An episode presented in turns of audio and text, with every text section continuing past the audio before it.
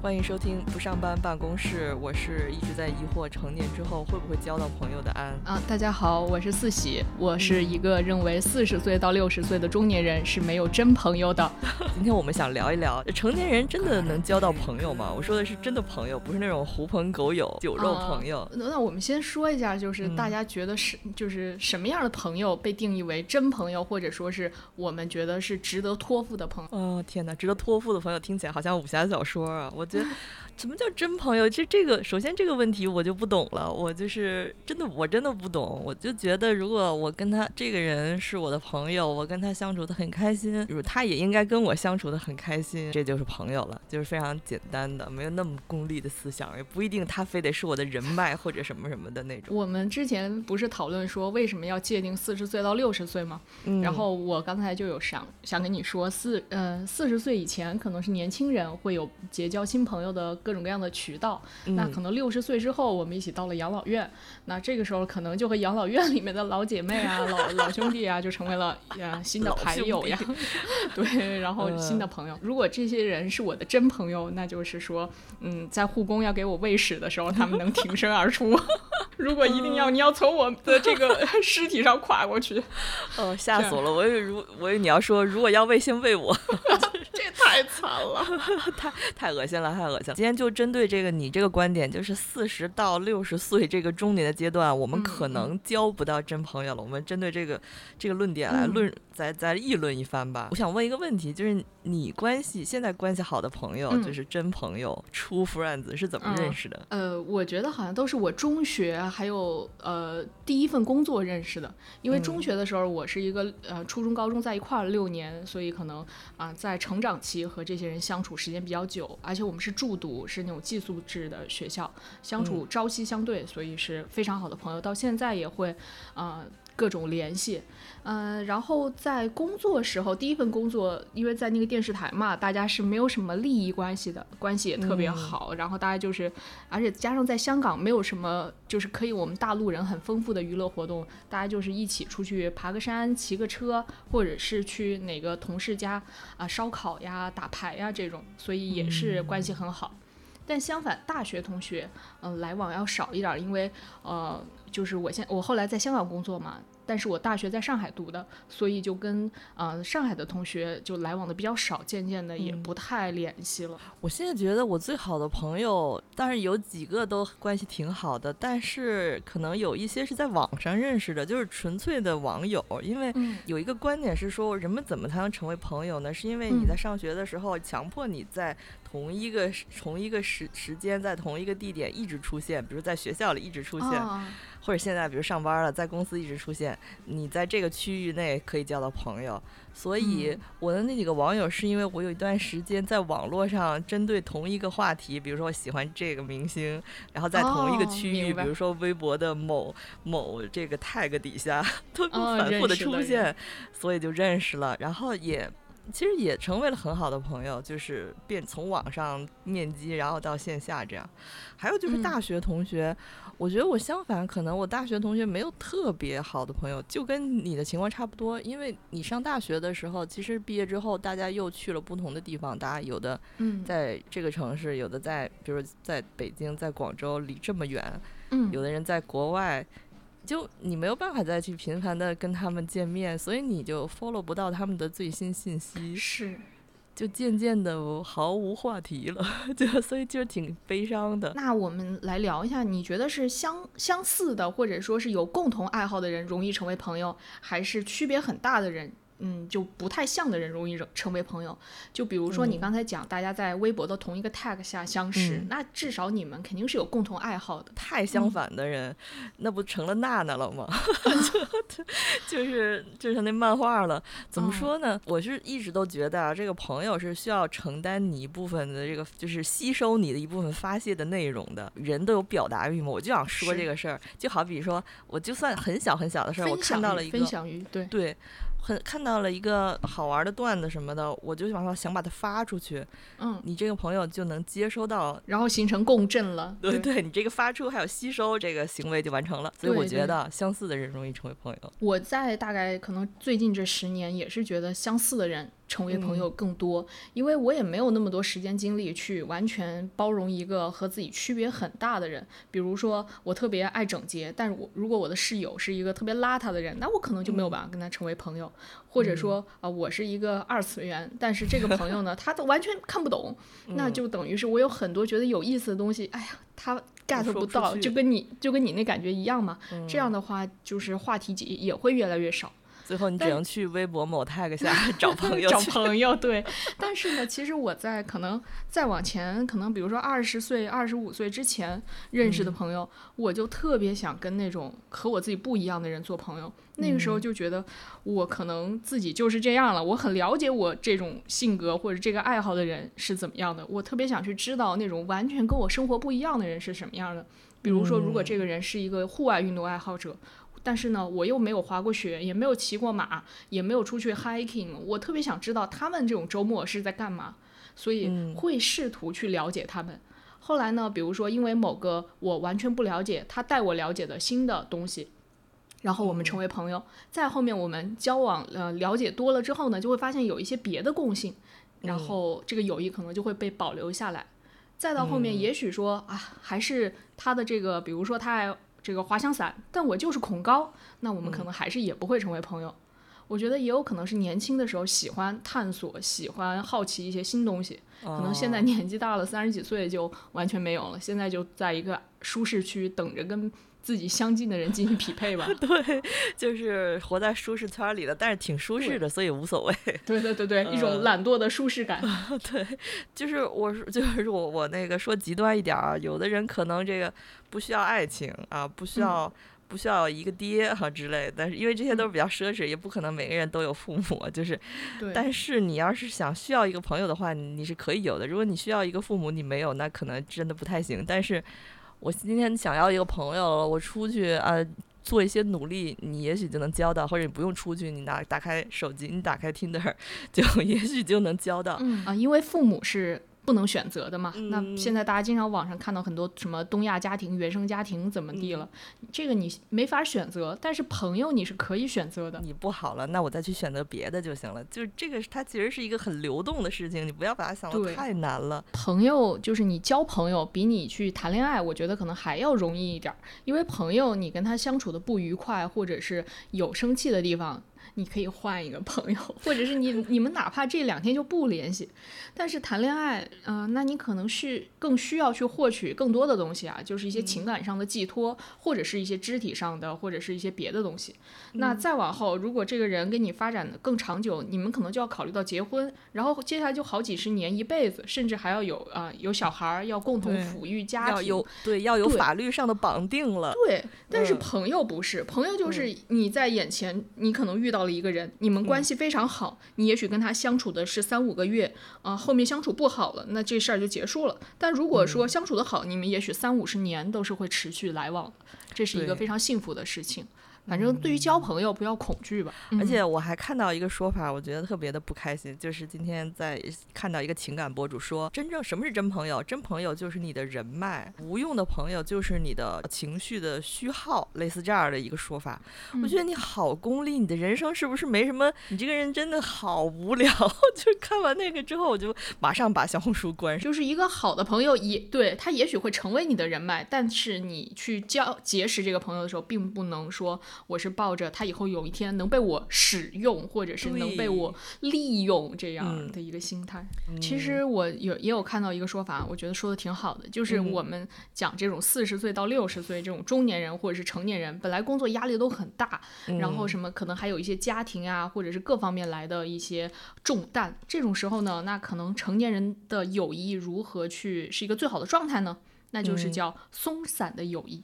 也就是我不需要每天跟你见面，也不需要每天都跟你说话。那也许就是我今天看到一个段子，我转发给你，或者是我看到一个新的表情包，觉得大家可太逗了，我就发给你。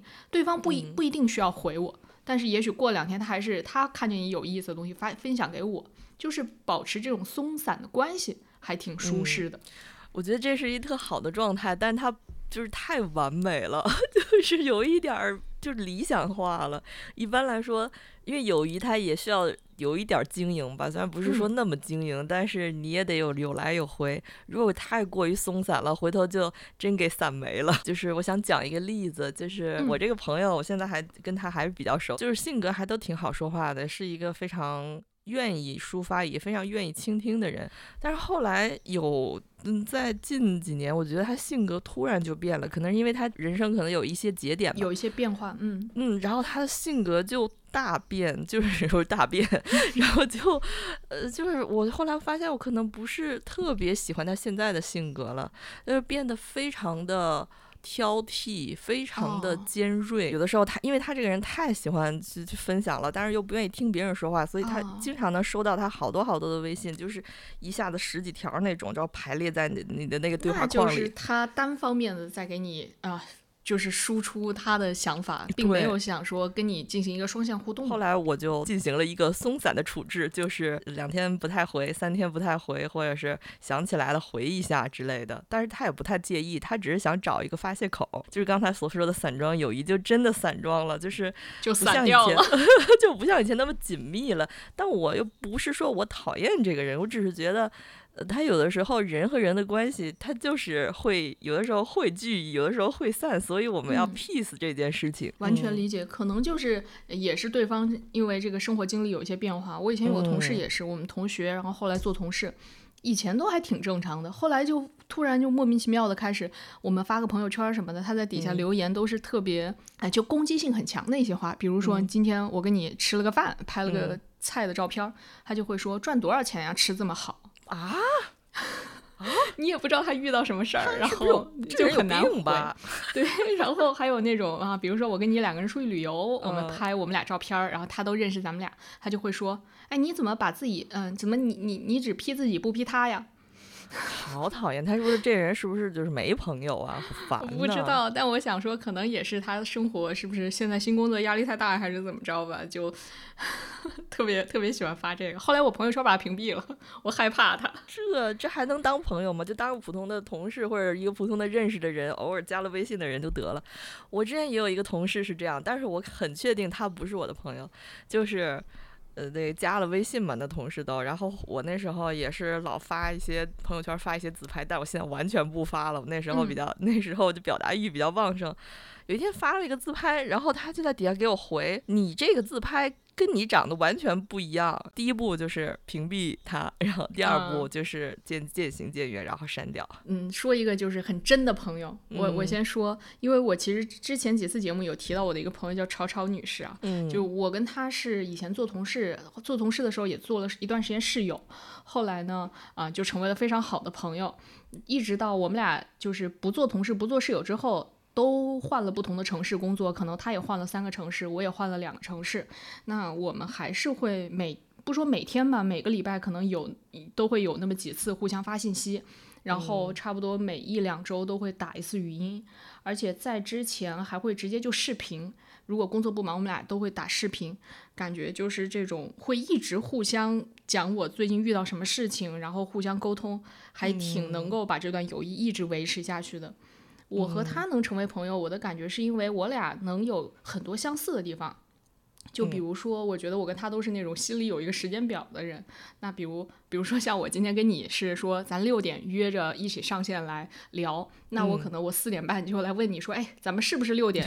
如果是六点，对我四点半就得开始点外卖，那我五点半能收着这外卖，然后我半小时能吃完。就我自己在那算，他也是这样一个人，所以我跟他出去旅游呀，或者是我们俩要干嘛，每次都把这时间都能统计的特别好。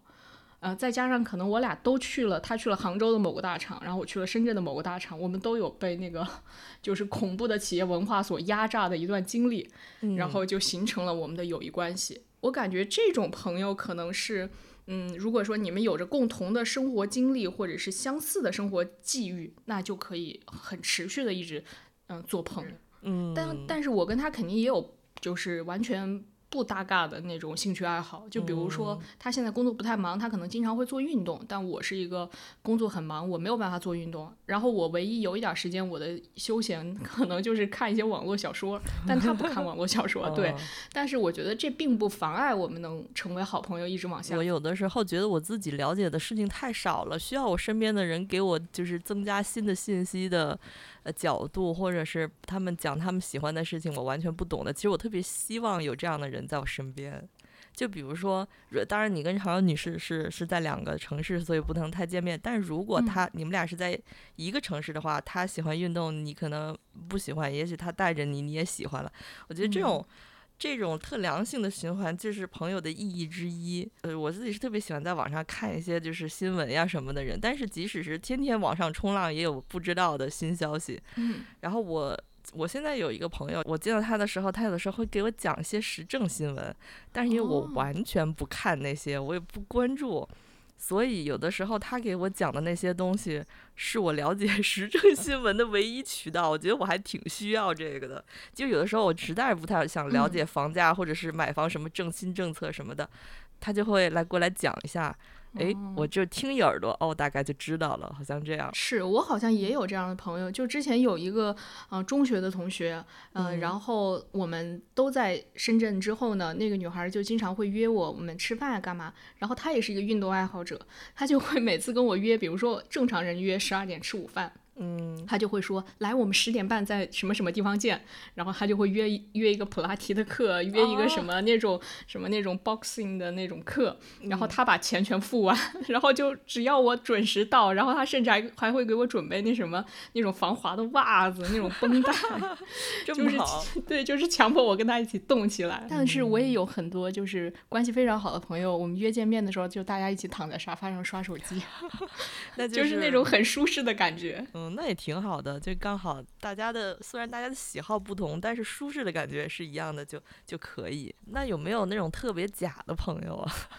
啊，有啊有，就是就是有那种老找我。我们以前在香港不是啊，就是前些年啊，就是香港东西可能价格便宜一点儿，就这两年我觉得是没什么优势了。但前些年真的还挺多人会找我代购，然后。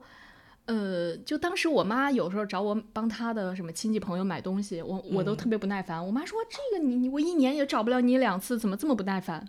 我说：“妈妈，你是一年只找我一两次，过年买一次呀，或者什么时候买一次？但你要知道，我的某些以前的朋友同学，他们每个礼拜都在找我，嗯，然后那个时候快递不是很方便嘛？他们经常就是让你买了之后，自己再给他肉身带到深圳，再给他快递寄回去。”哦，真的太烦了！我最讨厌的就是帮人代购了，超级烦。而且还有就是那个呃，就是买化妆品，有的时候柜姐不是会送各种小样吗？嗯。但是你得跟柜姐要，你就比如说，哎，我买了个一千块钱的面霜，你是不是能送我三个什么什么小样？哎呀，人家你就特别不好的脸色，然后给你什么一两个那种。然后呢？我每次都特别 拉不下面子去去要这些小样，所以我每次就是买完这东西我就走。后来我就寄给我这个朋友呢，他就会觉得，哎，你是不是把这小样都给眯了？他就会直接给我发信息说，哎，我没有看到小样，那你就留着吧。哇，可气了！如果是我的话，我可能就再也不帮他买了。嗯，因为是就是那种发小，小时候关系特别好，后来就一直也联系。早些年呢。嗯，这也是一种可能维持着和异地朋友友谊的方式吧，有点包子。而且我还得说，就是你搬过来的那一天，你记不记得？其实当时你搬过来之后，咱们住那屋子不大，然后你先把行李摆在客厅，然后再一点点收拾嘛。嗯。然后你搬来的那天呢，我那个朋友就是让我代购的那个朋友，他说他要想到香港来玩儿，然后要到我们家来住。哦，我就说，哎呀，不行，我这刚好有新室友过来，你要是早两个礼拜，这房子空着，你过来住倒无所谓。嗯，然后那女孩就坚持要来，然后来了之后，看到咱们屋里不是都是新搬家的行李吗？她说，哎呀，你明知道我要来，怎么家里还这么多东西，这么乱？我可生气了。然后。然后那个他就住了一个晚上还两个晚上，我不记得了。那天呢，他就是一直到半夜两三点都没睡，就在那儿拆他白天买的东西，还就是拍拍我问说：“哎，这个是呃擦身上的还是擦手的呀？什么？”然后我那天就很生气，我就说：“你赶紧睡吧，我实在是明天还要上班，没有时间给你看这个。”嗯，然后他就睡了，然后第二天早上七点钟我还得送他去那个呃口岸坐坐高铁，然后我再自己回公司上班。后来在那一次之后，我就几乎就完全不跟这个朋友来往，这种我觉得就是假朋友。就是他完全不考虑你，他只顾着自己。如果他只顾自己的话，他就是不在意你。那这样他就不是一个双向的关系，那 你就可以直接给他断了，或者是就是渐渐的渐行渐远也无所谓。嗯，你有遇到过这种所谓假朋友，或者说嗯不靠谱的朋友吗？其实还挺多的，就是因为都渐行渐远了，所以对我也没有什么太大的 伤害。但是有一个我还真的挺生气的，就是。之前在香港的时候认识了，其实我大学一同学，然后他呢，就是不知道为什么，他经常找我一起旅游。呃，一开始如果是跟他，因为我跟他真的也不是特别熟，就是一个很一般很一般的朋友吧。但我不知道为什么他是不是每次都找不到人一起出出游，所以他就每次拉我。如果我们俩去近的地方，比如说一起去澳门就玩一天，那我完全 OK。反正就是随便玩一玩就走。然后第二次是他约我去马来西亚，但是我说我没去。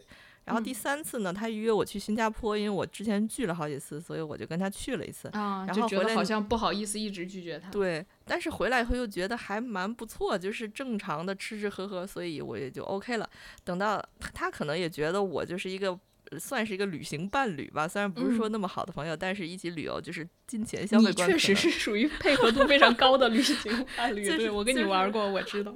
就是我觉得我的金钱观，我们俩金钱观可能都一样，所以比如说一起想去吃那个，然后累了，一想打车什么的，就这种东西大家得得一致吧，不然的话就会吵架嘛。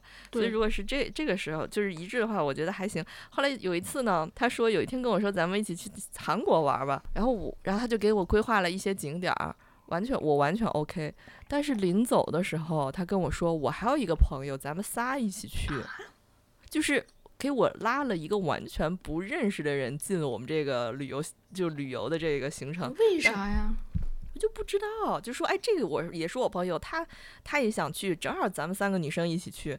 我完全不认识那个人，就很尴尬。没办法，三个人就一起玩。然后他和他那个朋友是因为什么认识的呢？是因为都喜欢某韩国男明星。那你完全不喜欢吧？应该。所以就非常尴尬，就导致那个临时加入的他的所谓的朋友。我们仨不是一起在韩国玩吗？然后全程你知道，三个人在大街上走，肯定有一个人会落单，就是两个人，对对，只能两个人说话吗？对，因为就是变成他们两个无时无刻在聊那些韩国的明星，然后我一句话都插不进去，而且他们俩也不理我，就是一直在聊他们很兴奋的东西。干嘛一开始约你呢？我想说，那你就约他不就完了吗？你要约我干嘛？我还赔着钱。然后最生气的就是他们把那个景点临时改了，然后去了好多，就是比如说某明星开的店，就是完全不是景点儿，也不好玩儿。就是我也不，我也不知道到底有什么可去的。然后因为它是一个跟明星相关的一个店，或者是某明星在某综艺里吃过的某个面面馆，类似这种的。然后那些那几天的行程就全是这些，然后我就真的受不了，我觉得好烦呐！我什么时候才能回家？可能是我人生中最无聊的一次旅行，就是想找人摊一下那个那什么路上的交通还有房费吧。对，你就你要不你就直说吧。这 后来我最生气的是什么呢？这个人完全没 get 到我生气的点，就是过了可能一个月两个月，他跟我说。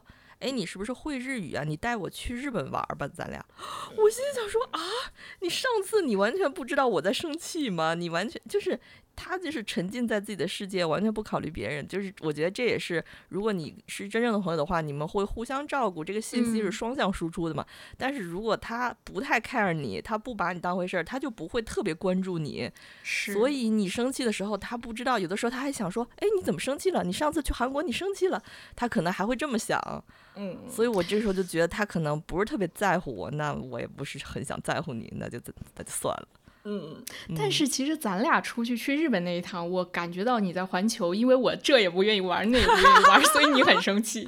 我倒我是可以感，我是可以感觉到的。但是我会觉得说，我因为很很害怕做那些恐怖项目，所以我会觉得有点就是耽误你玩。就比如说那个翼龙，我一直记得，但我就会觉得说，哎呀天哪，他没有玩到。然后后来呢，我去北京的环球的时候，我有去玩那个。小黄人，就是那天我是陪同事去玩，我还跟别人说，哎，我上次在那个什么日本的环球玩了这个，别人就说啊，那还有没有玩别的好玩的？我就很惭愧的说，那天刚好是个周末，我和我朋友排了两个多小时才玩，就玩了个这，进去两分钟就出来。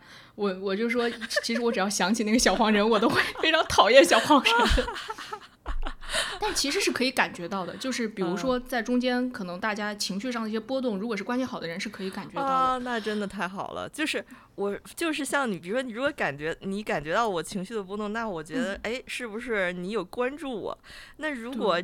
你自己已经很生气了，跟你一起玩的人还搁那开心啊，已经不管你，那那我觉得他根本就不 care 我。你要说到这旅游，其实真的特别检验人。我有一个朋友，就跟他三观不太合。我我跟他有一次去那个欧洲玩，然后就是他觉得在外头吃东西特别贵，然后呢，我们两个人在冰岛一共只吃了一次那个河粉，就那个口，就吃了那一顿。其他的时候就是冰岛那么冷，我们还是冬天去的，全是在超市买的泡面和冰的酸奶，而且泡面还是两个人吃一碗，因为他觉得太贵了。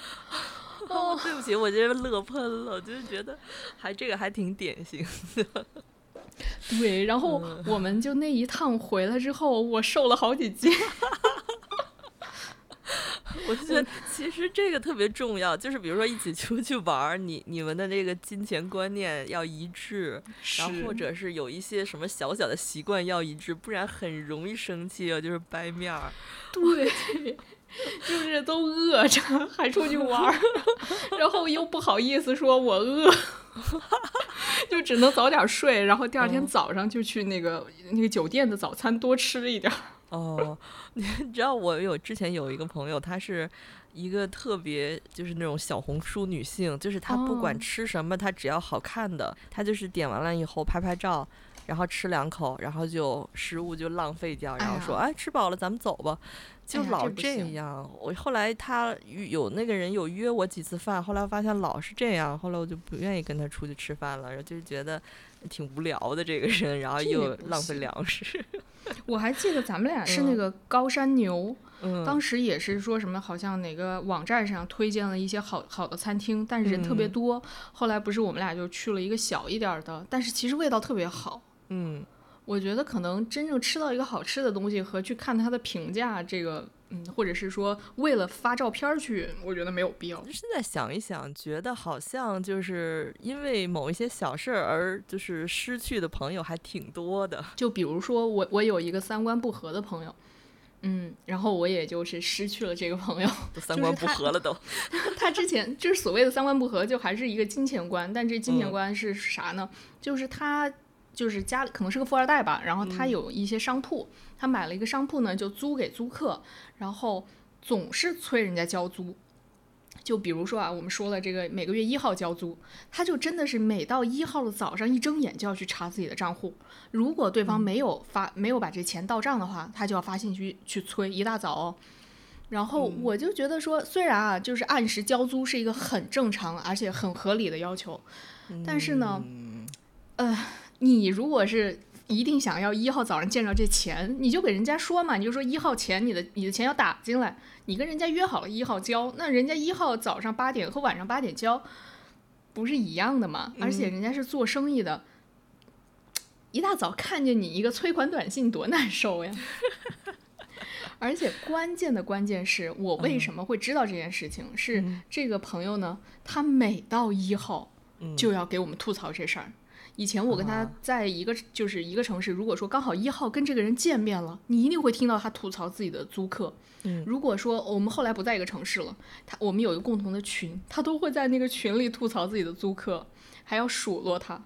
然后我现在非常清楚的知道那个租客的生意情况怎么样，那个生那个他是做那种瓷器还有茶具啊那些的，我都知道这家铺子里哪个东西赚钱，哪个商品不赚钱，而且我还知道租客和租客的老公，租客有两个小孩儿在哪儿读书，所有信息都知道。嗯，完全。我只是一个外人，对，人家又不是欠了他裸贷，就所有信息都被他泄露出来。嗯。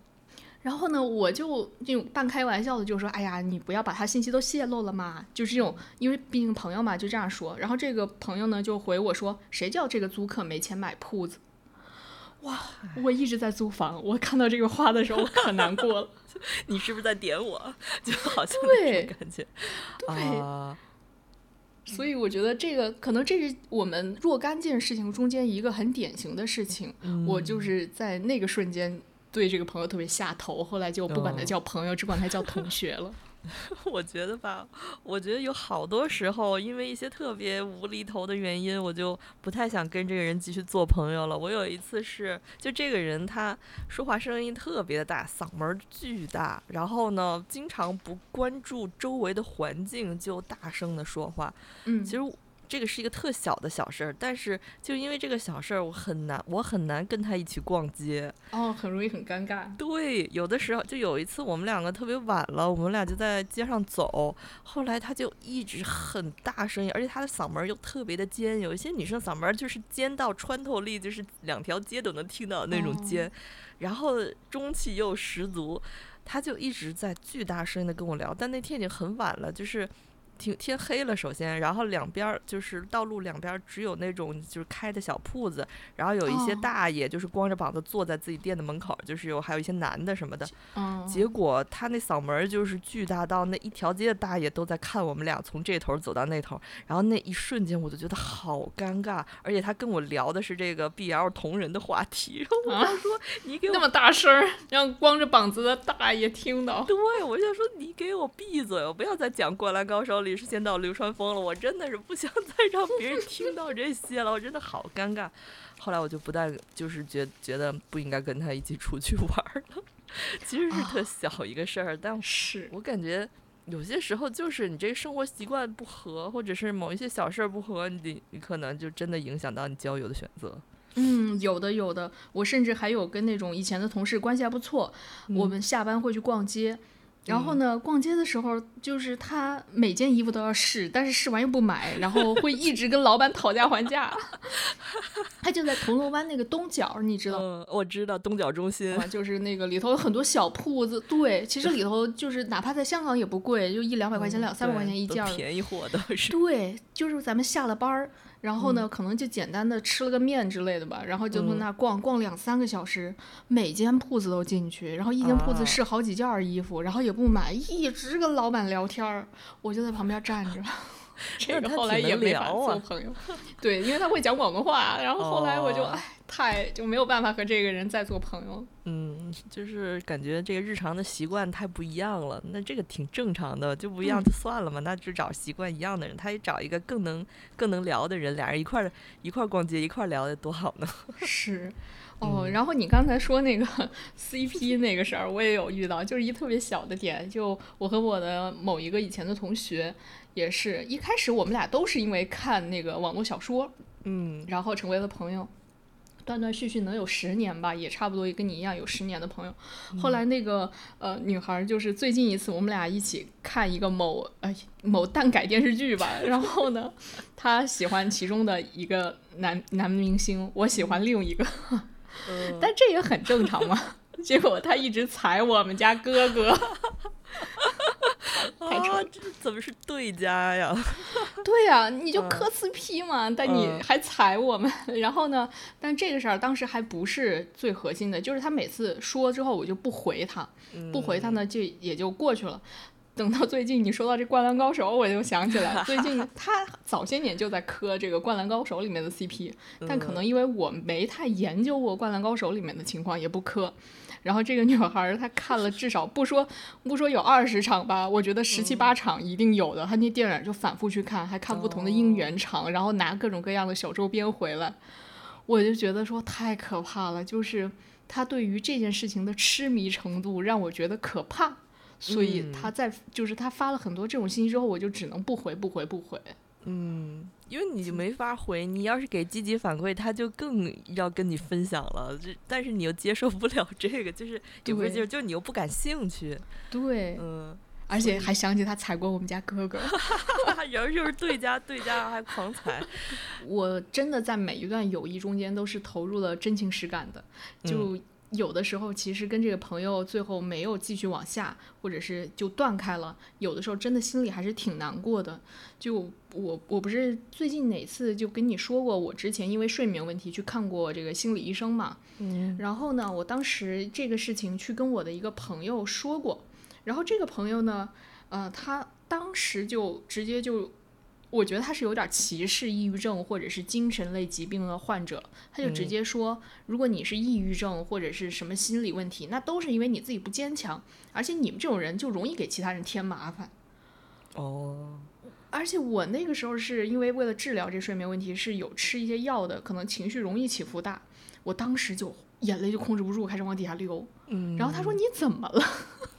哎呦，一点都不能共情，这个人真的好自私。嗯，然后我因为是好朋友，我还是试图跟他说，我是把你当朋友，所以给你说我去看医生这件事情。要不然的话，我也担心说是不是有其他人会歧视我呀，怎么着？但你都这么说了，我真的很难过。嗯。其实他可能是没有把我和那些真正患有心理疾病的人画上等号，他只是认为他在说那些可能给自己的家庭或者给社会带来一些负面影响的人，他并不是想说我。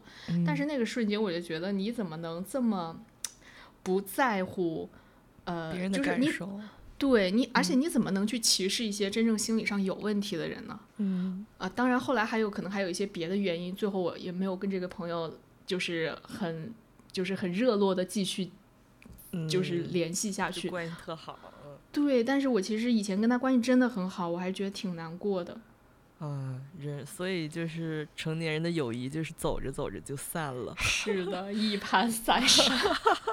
但这个走着走着就散了这个事儿，我们也可以带入别的，比如说成年人的爱情是不是走着走着就散了？成年人的工作是不是走着走着就散了？类似这种的。但是我看到一个说法哦，就是说成年人的友谊跟朋友分手比跟爱情分手更痛苦。哎，那为什么呢？因为你跟呃，因为你的爱情上的分手就是那么一瞬间，或者是那一下子做了这个决定就去做。但是和朋友分手，大部分时候啊，可能都是在不断的磨合中有各种各样的问题。你可能早早的就跟这个朋友，你在心理上已经分手。然后经历了一个漫长的分手期，就是不太来往，或者是他约你你拒绝，甚甚至是是不是有一些争吵？其实你的分手的这个点很早就已经有了，然后到最后完全不联系，这是一个很漫长的时间。那这一段过程中，嗯，如果是你投入了真情实感，那你可能一直也都很痛苦，而且你的朋友他 get 不到你的痛苦，你都分手了，也许他根本就没有意识到说，哎，我和我这个朋友分手了。嗯，如果说你是谈恋爱，我跟这个渣男分手了，咱俩今天一刀两断，顶多就是哎呀，我回来哭说这怎么遇到这么一个渣男，可能我还消沉几个月吧，这事儿就过去了。对于他来说，他也开启新的人生，我也开启新的人生。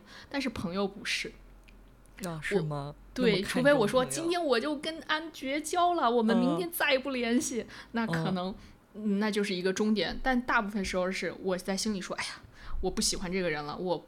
就不回应他了，但他可能没有意识到，他还会一直联系你，然后这种漫长的死亡其实是一个分，就是朋友之间分手常有的状态。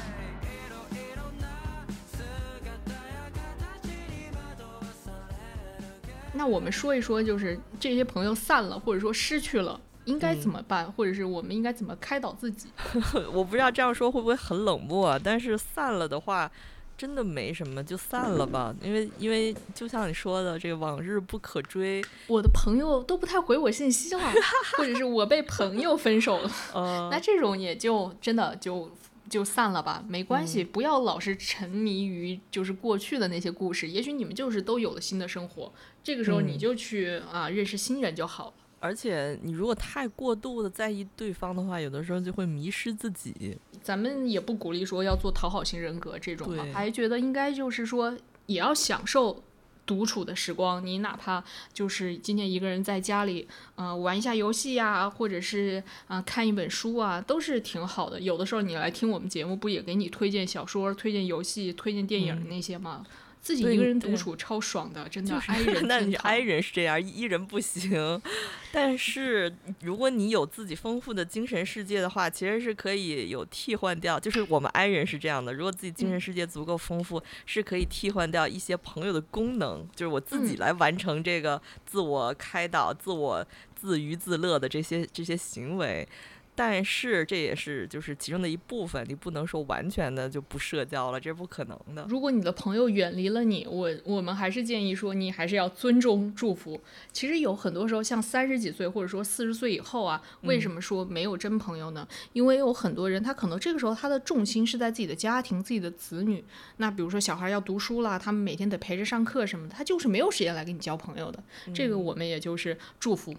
对吧？尊重祝福啊，这个也特别能理解啊。就像我之前的一个小学同学，我以为就是跟他，就小的时候跟他特别特别好，但是我现在每次见到他，他都会跟我聊他家小孩儿。有的时候我真的不想听你家的小孩的故事了，就其实也没有那么感兴趣，但是又不好说什么，就只能听。哦，有的有的，我以前有一个朋友，就是他生了小孩之后呢，确实是他可能新认识的朋友都是妈妈，然后他们有自己的妈妈群。有一次呢，这个这个朋友他发了一个朋友圈，就是说什么小朋友可能是生了什么病，还是哪里不舒服吧，嗯，底下就会有人，就是有没有生过小孩的人给他留言问说，哎，嗯，为为什么会得这个病？我我现在有点不太记得具体是什么了。就类似于某某一种啊流感或者是什么不是很严重的一个问题，然后呢，这个人就直接，我这个朋友他是直接说回复所有人，我不能理解为什么你们不理解小孩的病，真的是没法跟不当妈妈的人交朋友了。他这个话一写呢，我都我都我连也不敢，就是主动多跟他说话。对，当朋友的人生发生变化的时候，我们自己肯定也是变化的。你喜欢男明星，你每每每隔几个月都不一样的，你何况兴趣爱好？可能你上个月喜欢的是，比如说我们上次说的做美甲，那可能你下个月喜欢的事情就是做瑜伽。你在这种不同的课上也会认识不同的人。之前我有一个朋友带我去踩那个共享单车，那教练就特别帅。后来呢，不是那种课程都会建一个群吗？我就发现超多人建群之后就疯狂的艾特那些教练，让他发照片儿。哦，我就想，如果说我也很喜欢这教练，然后我在这个群里又认识了新的朋友，我们以后是不是都可以经常约着来上这个教练的课？这也是你在拓展新的朋友吗？只可惜我体力太差了，我踩了二十分钟就觉得我 眼睛一黑，马上要撅过去了，所以我站起来走。当然，我们都希望自己有一辈子的朋友，但是这个就可遇而不可求，所以你当你失去的时候，你就要再去争取新的，这也是一个办法嘛。对，不要也不要对这件事情抱有太大的负担。其实我们刚才也讨论挺久，就是有人会觉得交朋友难，真的，你到了养老院，每天跟你打牌的人 肯定是成为新的朋友，然后每天跟你一起骂那些小护士的人也会成为你新的朋友，跟你一起去投诉那个餐厅的菜难吃的人也会是你的好朋友、好战友。不要沮丧，对这件事情要满怀希望，等着到养老院去教你真真的，最后到入土的时候要成为好朋友那群人吧。嗯，对，因为那时候都无欲无求了，是吧？所以能交到真心的朋友。到时候一起约着出去，什么选个墓地呀，然后买个寿衣，直接入土了。对，就是到时候你等六七十岁之后，你总归会有新的乐趣、新的喜好。没了没了，失去吧，失去吧。我们来聊一聊怎么和那些我们真心的相处的非常。愉快的人继续维持这些友谊吧。维持友谊的方法其实倒是挺多的，就每个人都不一样。像比如说，有的人他就是需要那种。呃，就是欢乐的，就是热闹的社交活动。那如果你是这类的人，那你就去定期的去就张罗一些这些活动不就得了？你把你喜欢的人就叫叫到一起。哎，就说起这个，就是我我要举一个例子，就是我有几个朋友都是那种他们喜欢把自己的社交圈子粘合在一起的那种人。哦。就我之前认识一个网友，他跟我一起喜欢网球王子，然后后来我们俩就面基，跟他聊挺好的。但是有一天他跟我说。呃，我们今天同学聚会，你来吧。啊，一开始是说是跟他吃饭，但后来他就他就跟我说，今天咱们这个饭其实我同学聚会，有几两个我喜 就是关系特好的女生也来。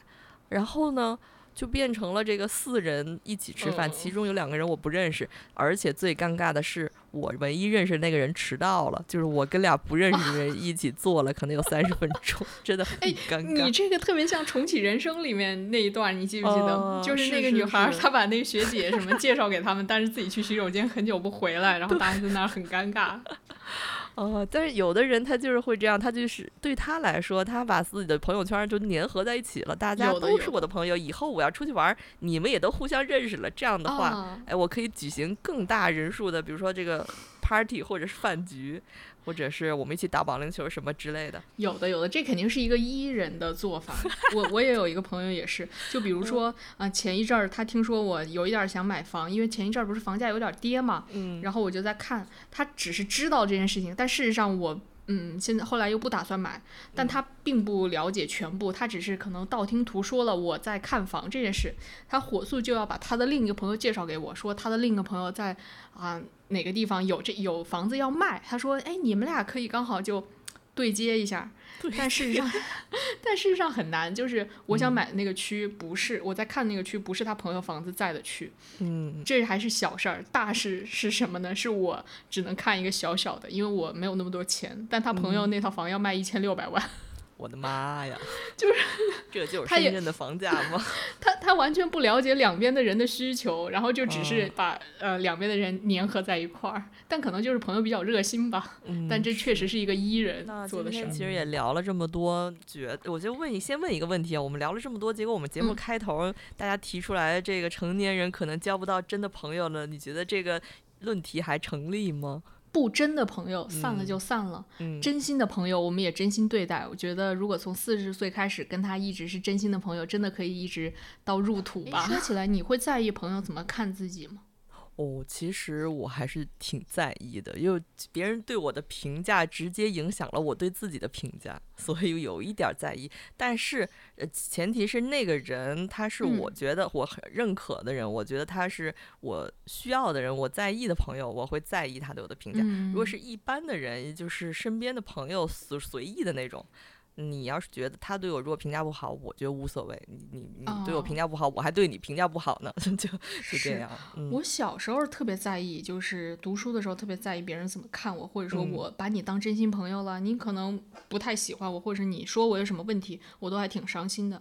等到现在就无所谓，真的就是不合就散。就是有一些朋友呢，比如说我现在有一个缺点，或者我遇到了一个困难，真正的好朋友他是。